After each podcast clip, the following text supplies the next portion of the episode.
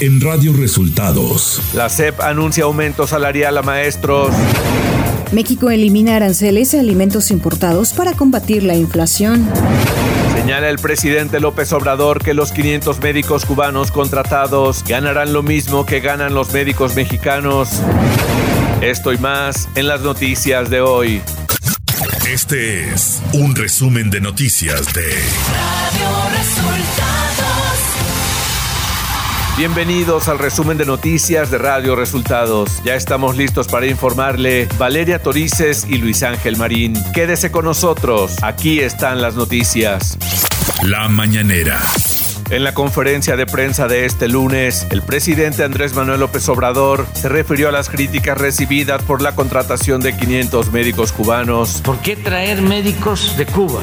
Contestamos, o sea, porque no tenemos médicos, porque el sistema de corrupción que defendieron esos médicos, que firman esos documentos, dejó de invertir en la educación pública López Obrador agregó que los médicos cubanos ganarán lo mismo que los médicos mexicanos. ¿Cuánto van a ganar los médicos cubanos? Lo mismo que ganan los médicos mexicanos.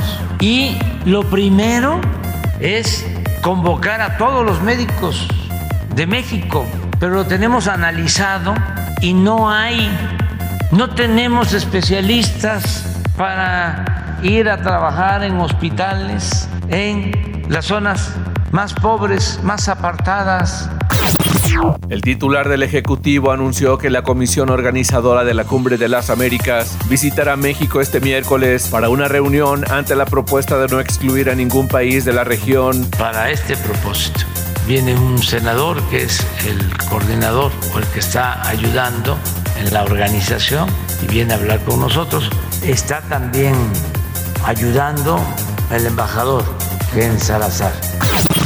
El presidente apuntó también que tiene la esperanza de que la invitación se extienda a todos los países. Tengo la esperanza de que se invite a todos y ha habido una actitud muy responsable de parte del gobierno de Estados Unidos porque no han salido a negar la posibilidad de que participemos todos.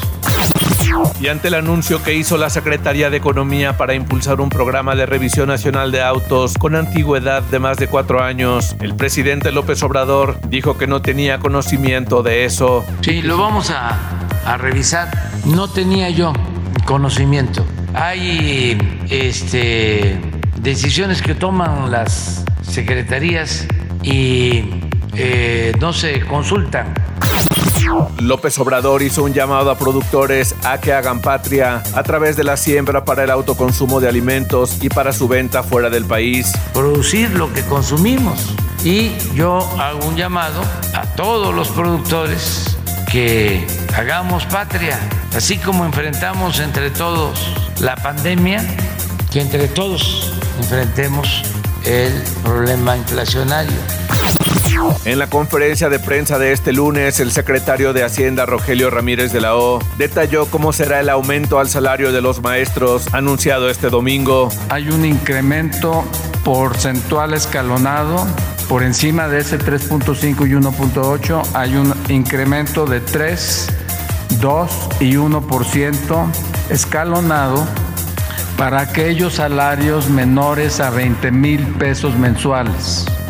Adicionalmente, tenemos salarios menores a 12 mil pesos mensuales, los cuales también van a recibir un incremento. Radio Resultados Nacional. La titular de la Secretaría de Educación Pública, Delfina Gómez, anunció el plan de aumento salarial para el personal docente. La funcionaria informó que gracias a la política de austeridad del gobierno federal habrá un aumento salarial escalonado para los maestros que ganen menos de 20 mil pesos mensuales. Tendrán un aumento del 7.5%.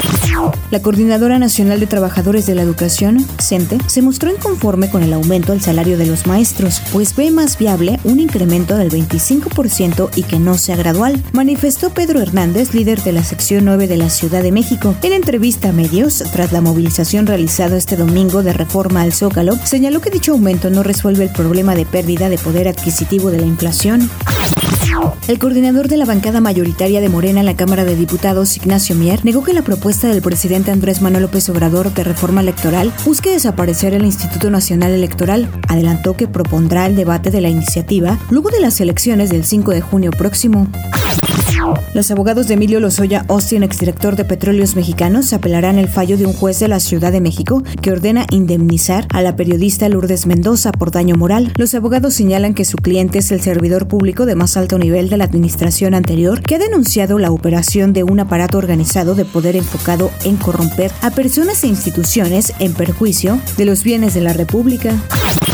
El Banco Mundial designó a Arturo Herrera Gutiérrez, exsecretario de Hacienda y Crédito Público, como director global de gobierno. Gerardo Esquivel, subgobernador del Banco de México, informó a través de su cuenta de Twitter sobre el nombramiento de Herrera Gutiérrez, quien el año pasado fue nominado a la gubernatura del Banco Central. Economía.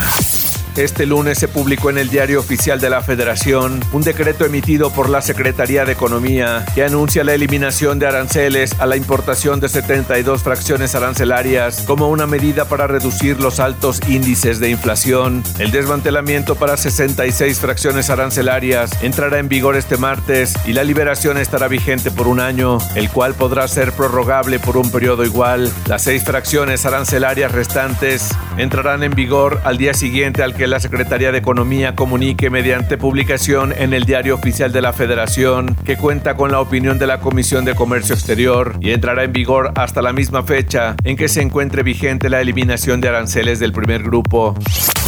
Clima. Para este día, una línea seca permanecerá sobre el norte de México y ocasionará rachas de viento de 60 a 70 kilómetros por hora y probables tolvaneras en Chihuahua, Coahuila, Nuevo León, Durango y Tamaulipas. Por la tarde, canales de baja presión sobre el interior del país, en interacción con la entrada de humedad proveniente de ambos océanos, producirán chubascos acompañados de descargas eléctricas y posible caída de granizo sobre el norte, occidente y sur y sureste de México, así como el oriente y occidente de la península de Yucatán, con lluvias puntuales fuertes en el sur de Chiapas. Finalmente, se mantendrá ambiente caluroso a muy caluroso en la mayor parte de la República Mexicana, con temperaturas máximas extremadamente calurosas, superiores a 45 grados en zonas de Sonora, Sinaloa, Chihuahua, Coahuila y Nuevo León. Ciudad de México. Agentes de la Policía de Investigación de la Ciudad de México detuvieron a Raúl N., alias mi jefe, considerado como uno de los principales líderes actuales de la Unión Tepito. Esto después de la detención de Roberto N., alias El Betito, y Óscar Andrés N., alias El Lunares, informó la Fiscalía General de Justicia de la Ciudad de México. Raúl N. podría estar relacionado con varios homicidios dolosos, así como en la comisión de los delitos de extorsión y contra la salud en su modalidad de narcomenudeo. Información de los estados. De gira por Tamaulipas en apoyo a la candidatura de César El Truco Verástegui de la Alianza Va por Tamaulipas, Marco Cortés, dirigente del PAN, emplazó al candidato de Morena a la gubernatura de Tamaulipas, Américo Villarreal, a aclarar si su hijo recibió o no depósitos millonarios en Ámsterdam relacionados con el crimen organizado y con Sergio Carmona, conocido como el rey del Huachicol. Marco Cortés apuntó que el que calla otorga. Este sábado murió un judoka que participaba en la Universidad Nacional 2022. Se trata de David Alejandro Gómez Flores, que sufrió un paro cardiorrespiratorio durante su participación individual en la división de más de 100 kilogramos. La noticia fue dada a conocer por la Universidad de Guadalajara, a la cual representaba el judoka. La Universidad Nacional 2022 se realiza en la Universidad Autónoma de Ciudad Juárez, en Chihuahua. La noche de este sábado, elementos de la Policía Municipal de Tijuana, en coordinación con la Secretaría de la Defensa Nacional, descubrieron un domicilio que tenía acceso a un narcotúnel que cruzaba la frontera y llegaba a Estados Unidos. La Secretaría de Seguridad Pública de Tijuana explicó que para esta acción tuvieron estrecha comunicación con el gobierno norteamericano. La mañana de este sábado fue detenido el conductor de un tráiler tras intentar darse a la fuga luego de atropellar a un motociclista. Los hechos ocurrieron en el circuito exterior mexiquense a la altura de la caseta de Jorobas en Huehuetoca, Estado de México. Al ser detenido se descubrió que llevaba a bordo alrededor de 158 migrantes de forma ilegal y en condiciones inhumanas. Radio Resultados Internacional. Este sábado 10 personas murieron asesinadas y 3 resultaron heridas en un tiroteo en un supermercado en Buffalo, Nueva York. La policía cree que el ataque había sido planeado durante meses y añadió que está investigando un manifiesto de 180 páginas que Python Gendron, el adolescente que disparó 50 tiros en la tienda que mató a 10 personas, supuestamente publicó antes de perpetrar la masacre y que incluía un plan para conducir a varios condados para llevar a cabo el tiroteo en el Tops Friendly Market. Llevaba un casco equipado con cámara para transmitir su crimen en vivo por Internet. Corea del Norte informó este domingo de la detección de 296.180 casos nuevos y 15 nuevos decesos vinculados a una fiebre de origen desconocido, aparentemente ligada al COVID-19. Mientras mantiene el confinamiento de la población y cierre de negocios, todas las provincias, ciudades y distritos del país han sido totalmente confinados y las unidades de trabajo, producción y residenciales aisladas entre sí desde la mañana del 12 de mayo, mientras se lleva a cabo un examen estricto e intensivo de todas las personas.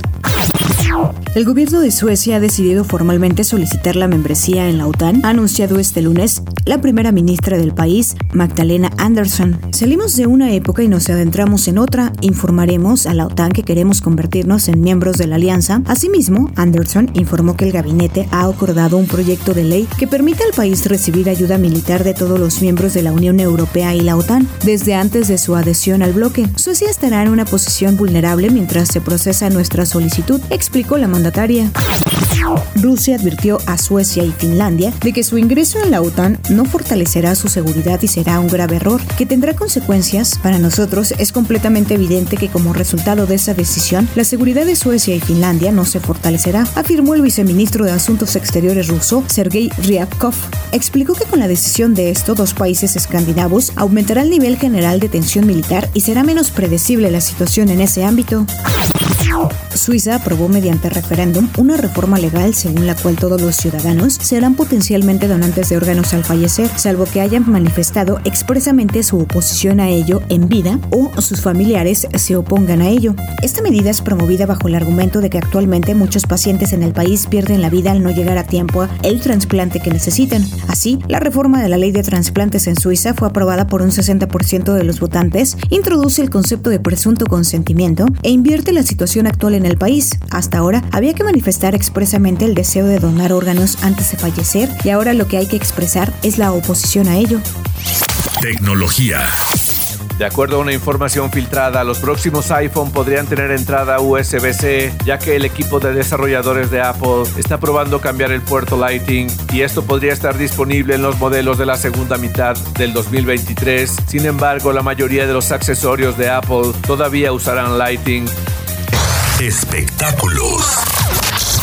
El cantante Enrique Bumburi anunció este domingo en un comunicado que debido a sus problemas de garganta y de respiración, cancela su gira por Estados Unidos, la cual estaba totalmente vendida, así como los conciertos previstos en España que iban por el mismo camino en ventas, lo que podría ser ya un retiro inminente de los escenarios este cantante español, quien fue en algún momento líder de la banda Héroes del Silencio.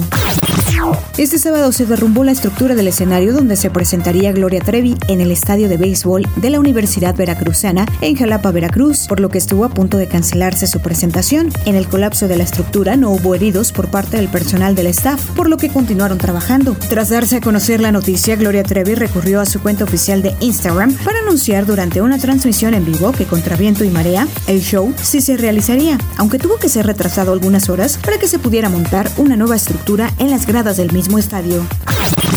El cantautor argentino Ricardo Montaner y su familia a través de un nuevo docu-reality llamado Los Montaner, del cual se ha revelado un primer vistazo. Aún sin fecha determinada de estreno, la serie cuenta con la participación de Ricardo y Marlene Rodríguez, los padres de la familia Mau, Ricky y Eva Luna, sus hijos y las respectivas parejas de cada uno. Compuesta por 10 episodios de entre 40 y 45 minutos de duración, Los Montaner presentarán momentos cinematográficos, actuaciones musicales en vivo y la exhibición del estilo de vida de la familia.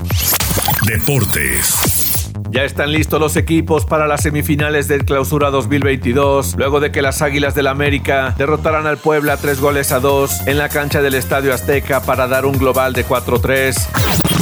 Por su parte, los Tuzos del Pachuca lograron imponerse tres goles a dos al Atlético de San Luis con un global de 5-4.